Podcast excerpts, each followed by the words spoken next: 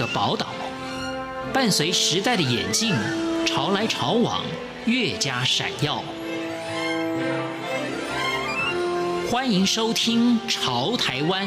发现台湾的美好。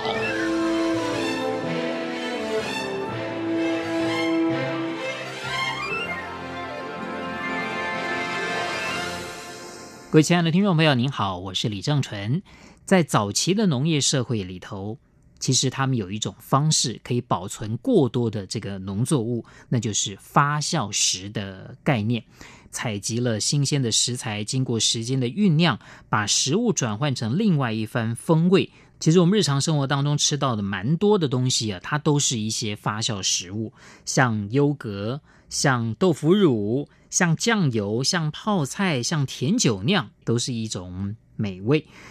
今天节目当中要介绍的这个故事呢，就是一位推广发酵运动不遗余力的乐行者，因为他在这个发酵食物当中得到了很多乐趣。这位呢是黄静雅，他曾经在台湾新竹的一个呃原住民的部落担任老师。那看到原住民为了生产过剩的蔬菜烦恼，就自动帮他们行销卖菜。那也因为这样接触到了发酵食物的领域，也就兴起了帮当地的小农把过多的蔬菜采收腌制，为农民寻找了另外一条出路。他大量的深入去研读发酵书籍，也上研习课程，到田间和农民互动，一头栽进去，自己成了一个发酵迷。而且呢，他也觉得应该把这样的概念分享出去。他除了在我们之前介绍过的竹北的厚实聚落设了一个小铺子来推广这个发酵的概念之外呢，他在台北也开了一些研习课程，也召集了一些同好，那么也得到了很多不错的效果，把这个发酵食的种子啊啊不断的向外散布。那黄静雅的日子过得非常的忙碌，但心里呢却感到非常的踏实。他说呢，当做好了发酵食的时候呢，就仿佛留下了季节的美好；当吃到了这个发酵食的时候呢，也就会感恩农民的辛劳。尤其是呢，他认为啊，应该是要跟着节气来过生活。当什么季节，就应该适合做什么样的发酵食，这都是有学问的。那今天节目当中，我们就来听听黄静雅她对于发酵食的推广，她会有什么样的想法。那我很感动的是，我上次酸白菜在台北永康街的回流取货的时候，我遇到了一个我素昧平生的消费者，他来跟我拿酸白菜的时候，他跟我讲他一直很想吃酸白菜的，然后讲一讲他就哭了，因为他想到他阿妈的故事，而且阿妈已经去世了，所以他一直想要找回那样的一个发酵的味道，可他就是做不出来。然后我说哇，好棒哦！我说你今天你用你的故事跟我做交换，对啊，我觉得我好喜欢这种感觉。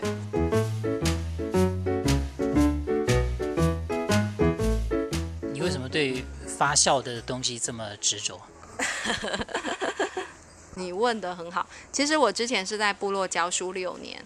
然后也帮他们销售他们的水蜜桃，我把大部分利润给他们。后来我发现他们其实。水蜜桃不是他们最主要的经济来源，而是他们的高丽菜。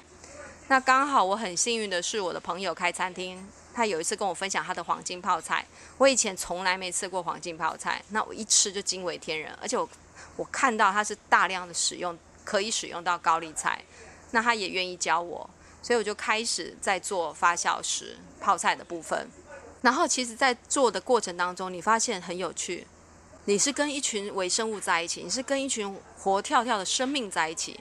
而且通常 A 会转换成 B，而且更棒的是，它转换出来的物质是帮助我们肠道修复。那尤其这两年，关于肠道的健康影响我们全身，还有它是我们第二个大脑的这样的一个说法，你们可以去看坊间的很多书，我就不我就不用赘述了。那肠道的健康与否，肠道的修复很大关键是与肠道的菌相要够平衡。而我们开始使用抗生素、避孕药之后，还要不断的吃任何的什么太多的药，anyway，我们的菌相其实几乎已经失去了平衡，所以我们开始有慢性发炎，我们开始过敏，所以通常哈啾，小朋友哈啾，然后医生就想吃益生菌、吃胶囊，其实都不需要，这样的一个活菌都存在于我们的 yogurt，对，我们的好的比如说红糟酱，我们的好的酸白菜，我们的好的四川泡菜。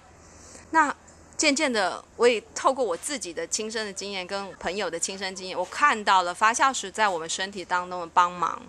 然后再加上我拜访了很多的教授，还有看了一些书，我更证实一件事情，就是发酵食它是我们长明健康的解方，而且是低廉的，而且是你可以自己手做的。所以它对我而言，它是一个 movement，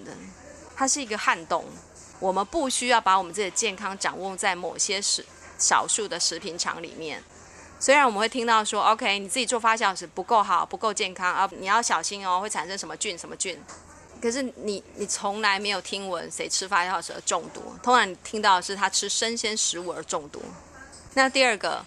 我们别忘了，我们了解微生物也才这一百多年而已。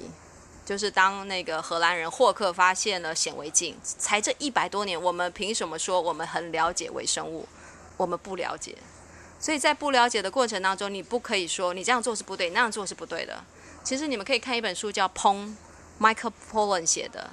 我觉得他写的超棒的，他也把它拍成纪录片。它里面的最后一个章节是在讲发酵《烹》这本书，那他就提到一个修女这个例子。呃，他住在美国，十几年来都在做 cheese。那他是用木桶做 cheese。那后来有一年，我忘了是一九多少年，就是美国卫生署规定，你们做 cheese 你不可以用木桶，你一定要不锈钢，因为那一年有人吃 cheese 中毒死亡，黄金链什么菌吧，我忘了那个名字了。那修女为了证明它是对的，因为几百年来大家都是用木桶做 cheese 啊，他为了证明他对的。他去修微生物学，他也拿到博士，而且他做了一系列的实验。他告诉卫生署说，就是因为用木桶做的，所以它菌相已经达成平衡，它可以自动杀死那个黄金什么菌的。你们反而用不锈钢，你每次洗干净，它就是没有办法养成那个菌相。卫生署最后他又修法，因为确实那个吃确实死亡的，它是用不锈钢做的，很有趣，真的很有趣。这说明了什么？传统的做发酵时不见得是不好的，不见得是那种好像人人自危这样，没有这么夸张，没有这么令人沮丧。而所谓的大规模的生产的发酵时，也不见得说它一定是好的。其实我们会发现很多的食安问题都是大规模的生产底下，尤其在一个微生物的一个这样的一个共生系统，我们更不能用大规模的来看它。所以你会去日本，你去看他们的曲菌很有趣哦。它不可能每天在那边洗洗刷刷，它就是要保留它这边这个空间已经养了，譬如说已经养成了米曲菌，它就是会让它继续在那边。那它譬如说它就很清楚知道它不可以去养枯草杆菌，因为枯草杆菌就会把这边全部它的米曲菌给杀死，类似这样的。我的意思是说，在做发酵时的时候，绝对干净、绝对无菌是不可能的。无限的爱向全世界传开，永恒的关怀，来自台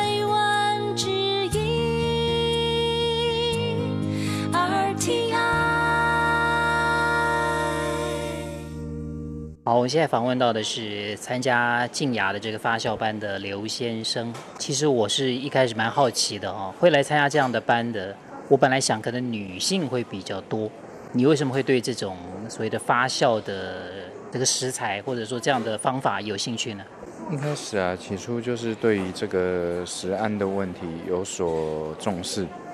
那觉得说现在的饮食啊，因为有很多这个是说化学的、不天然的，对，那呃，透过这个一些书本的知识或者是电视上面的。宣传啊，那也渐渐有这个食安的意识抬头，那所以呃自己其实也涉猎蛮多相关的书籍，然后渐渐的觉得是说，在发酵食这一块，应该是找回我们人哈、吃的一个基本尊严。那所以呃一个很偶然的机会，那拜访了这个在竹北的厚食聚落，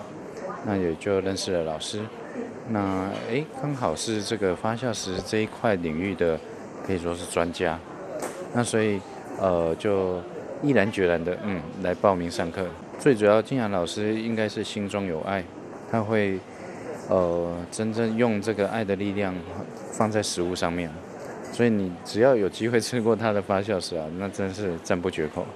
上他的课，除了说从发酵的所谓的技术上来讲，或者方法上啊，应该是有一些收获。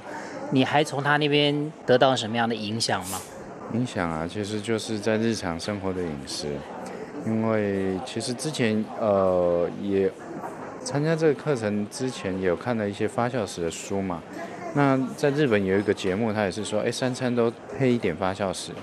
那我觉得实际参加这个课程，对生活上实际的影响就是说，哎，我们也努力的去结合说，哎，从早餐自己制作上面，可不可以加一点发酵食进来？中餐呢，也是，呃，在外面吃的机会比较多嘛。那怎么样自备自备一点发酵食在身边？譬如说，你可以准备个纳豆啦，或者等等这种，呃，有发酵过的食物。最主要就是说自己吃的会比较健康啦。那我我想，呃，从吃开始调整好自己的身体，那当然你心情，呃，在或者在工作上遇到的人事物都会有。比较正正能量的影响这样子，那家人的话，其实，呃，在发酵时也有很多种口味，譬如说，哎，泡菜就有两种，黄金泡菜、四川泡菜，那看个人喜欢啊。像家人也对这个发酵过的长豆哈，那个味道也非常喜欢，所以渐渐的在这个三餐上面哈，就会去做一个转变。那这个是需要一点时间让大家去，因为你要先喜欢它的味道。然后习惯它的味道，然后你可能会渐渐的，哎，三餐都离不开。但是事实上，你最大的价值跟好处就是你自己的身体变好了刚刚我们听到的是参加黄静雅的发酵食研习课程的一位刘先生，啊，那没想到呢，男性其实对于自己的健康或者对于发酵食的这种概念认同的也是越来越多。尤其重要的就是，我发现吃发酵食的人或者对于发酵食这种概念有兴趣的男性。好像个性也都比较温和一点，这不晓得算不算是这个推广发酵食的另外一个附加的作用。其实说到发酵食，真的是一场运动。除了说对于自己的健康有帮助之外，它更大的一个积极意义就是，呃，创建了在地经济，也支持在地农民，帮农民们找回应有的尊严，也把很多人对于粮食的自主权、对于食物的自主权给找回来。